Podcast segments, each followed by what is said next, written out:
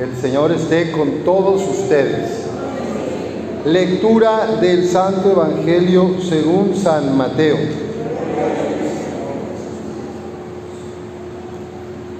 En aquel tiempo, habiéndose enterado los fariseos de que Jesús había dejado callados a los saduceos, se acercaron a él.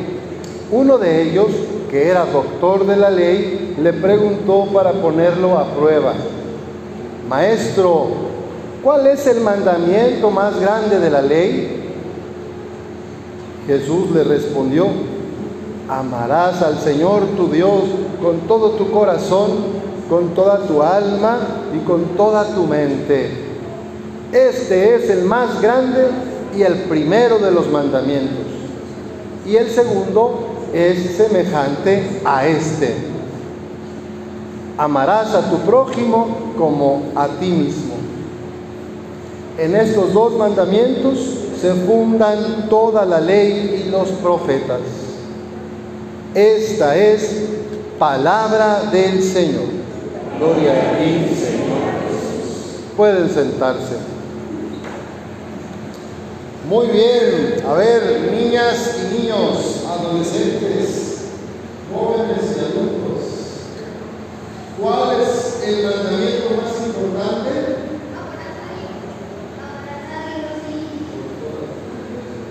Y el segundo mandamiento que lo complementa, llamarás.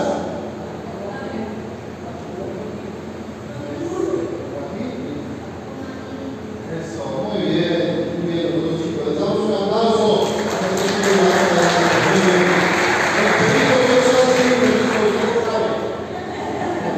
Bueno, entonces, dice que en estos dos mandamientos se funda la ley y los profetas. Recuerden, la Biblia está dividida. ¿Cómo se divide la Biblia? Antiguo Testamento y Nuevo Testamento. Entonces cuando Jesús dice que este mandamiento de amar a Dios con toda tu corazón, con toda tu alma, con toda tu mente y con todas tus fuerzas, y a tu prójimo como a ti mismo, dice que resume toda la ley y los profetas. ¿Dónde están la ley y los profetas en la Biblia? En el Antiguo Testamento. La ley son los primeros cinco libros.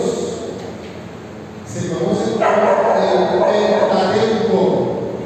Penta significa cinco. ¿Cuáles son los primeros cinco libros de la Biblia? Génesis. Hoy leímos en la primera lectura un fragmento del libro del Éxodo. Génesis, Éxodo, Deuteronomio, Levítico y Números. Estos cinco libros son el Pentateuco que resume la ley. Y luego vienen los profetas. A ver, son libros de varios profetas. Díganme los nombres de profetas que se acuerden. Isaías, no, ese es evangelista. Isaías, Lucas es evangelista, es el Nuevo Testamento. Daniel, son Jeremías, Ezequiel, Baruch, Sofonías, Elías, todos esos son los profetas. ¿Cuál es el papel de los profetas en la Biblia? ¿Están hablando de quién? ¿Están anunciando a quién? Están anunciando a Mesías. Ellos anuncian la buena noticia del reino de Dios que ha de venir y empiezan a hablar de la figura de Cristo, el Mesías, el ungido, y denuncian las injusticias. Y hoy en el libro del Éxodo, parte de la ley, fíjate lo que dice Dios a su pueblo. A ver, supongamos que lo dijera hoy, a ver si todavía aplica esto o no aplica, o se quedó hace mil años. Dice, no hagas sufrir ni oprimas al extranjero, porque ustedes fueron extranjeros en Egipto. Hoy hay problemas, hay opresión o hay injusticia contra los forasteros o extranjeros en este país, en México. ¿A poco? A ver, ¿y qué les pasa a los migrantes cuando pasan por nuestra tierra? Los asaltan, los roban, les quitan sus pertenencias, los secuestran, los extorsionan, los injurian, los discriminan. ¿Qué más? Aquí quiere decir algo mi amigo. ¿Qué les pasa a los migrantes? ¿Cómo Claro, si alguien trae una una esclava una cadena, le roban sus cosas al migrante. Muy bien, entendí la Entonces, los migrantes, los extranjeros, los forasteros son parte del pueblo de Dios. ¿Solo los mexicanos somos hijos de Dios? Los venezolanos, los hondureños, los colombianos, los peruanos, esos no son, ¿o sí? También son hijos de Dios. Entonces, mira, no hagas sufrir ni oprimas al extranjero y les recuerda a Dios, porque ustedes fueron extranjeros en Egipto, ustedes fueron esclavos. Acuérdense cómo los maltrataban. No repitan eso. No hagas a otro lo que no quieras que te hagan a ti. Si tú te imaginas a tu hija o tu hijo que tiene que salir de, por necesidad, por violencia, por hambre, ¿te gustaría que lo maltraten en otro país? Entonces, si alguien llega aquí y te pide un taco de agua, un taco de agua, un taco o un vaso de agua, ¿qué le vas a dar? Un taco de agua, no, no, hay que darle, hay que darle algo que coma. Si tomas en prenda, otro más adelante, el manto de tu prójimo, devuélveselo antes de que se ponga el sol, porque no tiene otra cosa con qué cubrirse. Su manto es su único cobertor y si no se lo devuelves, ¿cómo va a dormir? Cuando prestes dinero a uno de mi pueblo, al pobre que está contigo, no te portes con él como usurero, cargándole intereses. Aquí en este país hay intereses moratorios, les cargan interés cuando no abonan al capital a tiempo. Entonces son muy católicos, muy hijos de Dios, parece que se les olvida cuando hay gente que se dedica y presta a un interés alto o que presta muy bajo, pero ya después de que se te pasa el abono, te dobletea o triplica y acabas pagando por 20 mil pesos que pediste, 120 mil en 5 años. ¿Ustedes creen que es justo? Entonces, ¿para qué firma? ¿Qué no, no sabe leer? Bueno, mal, tanto peca el que mata la vaca como el que le agarra la pata. Mal por los que se aprovechan de las necesidades, de las carencias de las personas que tienen necesidad y son usureros y cobran altos intereses. Y mal también por nosotros, que a veces, pues por tarugos, por ignorantes, andamos firmando pagaré, no sabemos de qué, y ya casi que entregaste tu casa. La escritura de tu casa de Infonavit que no acabas de pagar, ya la hipotecaste. Dense cuenta, eso pasa en todo el país, no nada más en esta parroquia. Entonces hay una invitación también a ser inteligentes y hacer una cultura del ahorro y una cultura financiera, pues de que no podemos vivir de drogas, porque si, si no, pues te vendes, es una esclavitud de por vida, y menos heredar problemas. Dice aquí, no explotes a las viudas ni a los huérfanos, los niños huérfanos o los niños que no tienen papá y mamá todo el tiempo, los niños que andan en la... ¿Cómo les va en este país? ¿Les va muy bien? ¿Qué les pasa a las niñas y a los niños que no tienen papá y mamá aquí en México? Pues, ¿qué más les pasa? No tienen que comer a veces, ¿qué más les pasa a los niños y las niñas?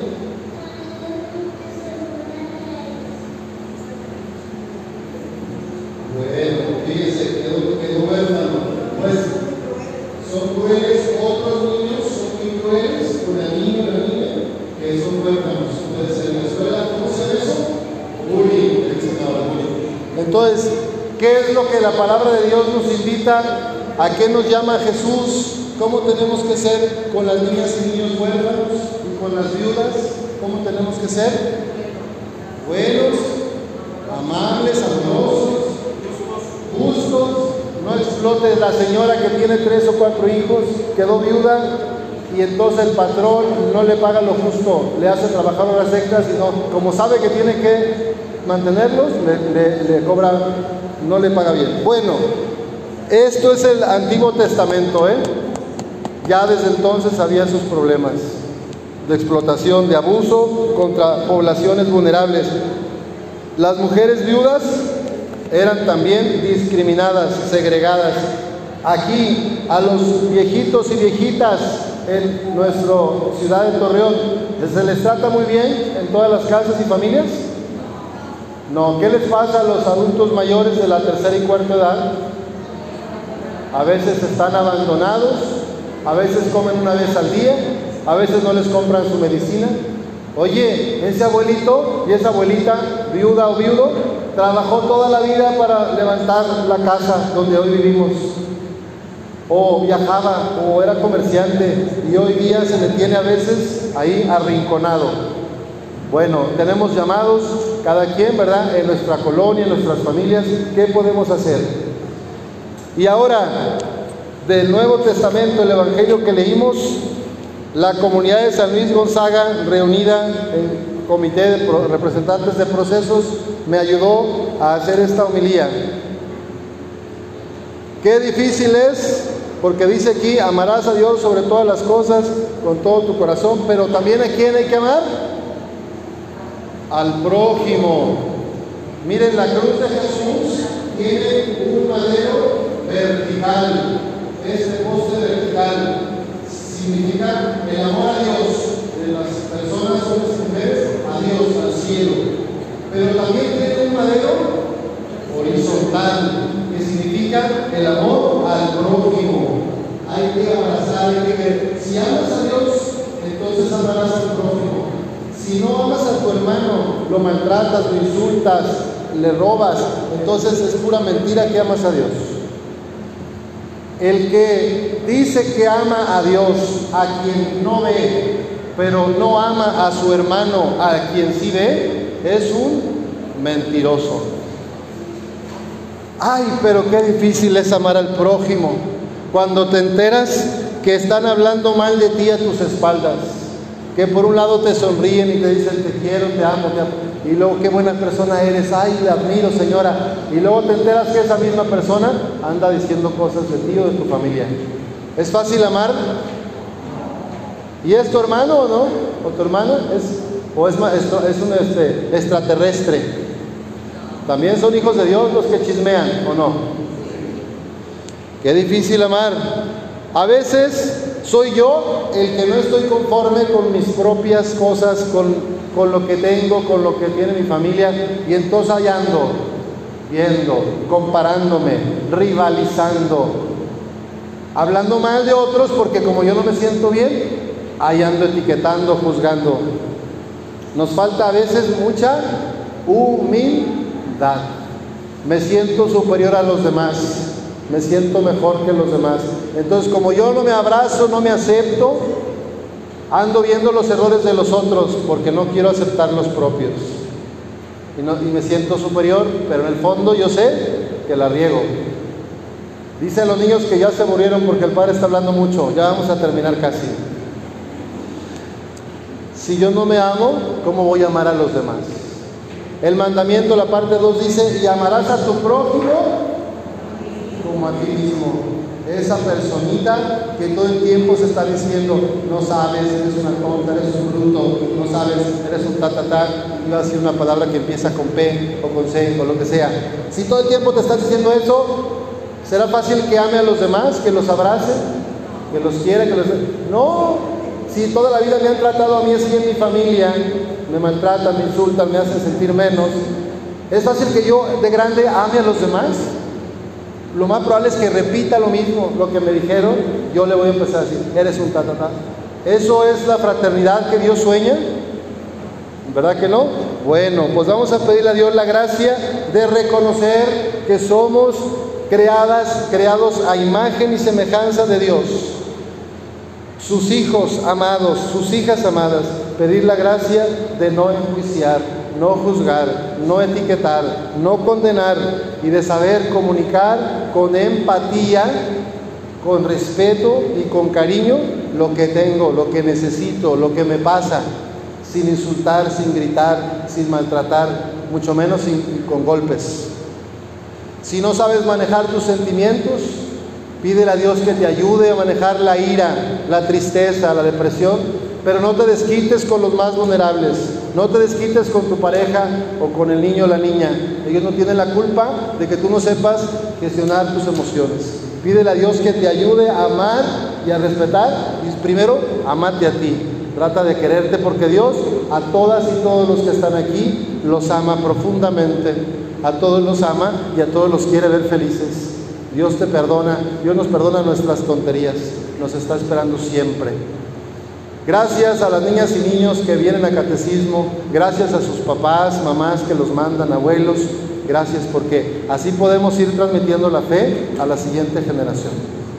Te damos gracias Señor y en este mes del Rosario terminamos diciéndole esta pequeña oración a Nuestra Señora. Nos ponemos de pie y decimos, alégrate María, llena eres de gracia, el Señor es contigo, bendita eres entre todas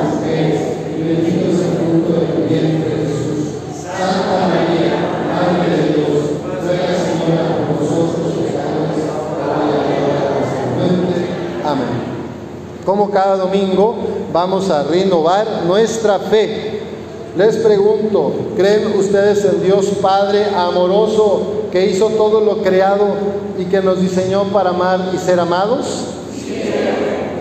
¿Creen ustedes a Jesús nuestro Señor que nos enseña el camino del amor y del servicio, del amor al prójimo para ser felices en este mundo? Creen en el Espíritu Santo que nos llama a reconciliarnos con nosotros mismos, a perdonarnos, a querernos y abrazarnos, para también así querer y amar a los demás? ¿Creen ustedes en la Iglesia Católica el perdón de los pecados, la resurrección de los muertos y la vida eterna? Esta es nuestra fe, esta es la fe de la iglesia que nos gloriamos de profesar en Jesucristo nuestro Señor. Amén. Bueno, vamos ahora a hacer nuestras peticiones. A cada petición vamos a responder, Padre, escúchanos.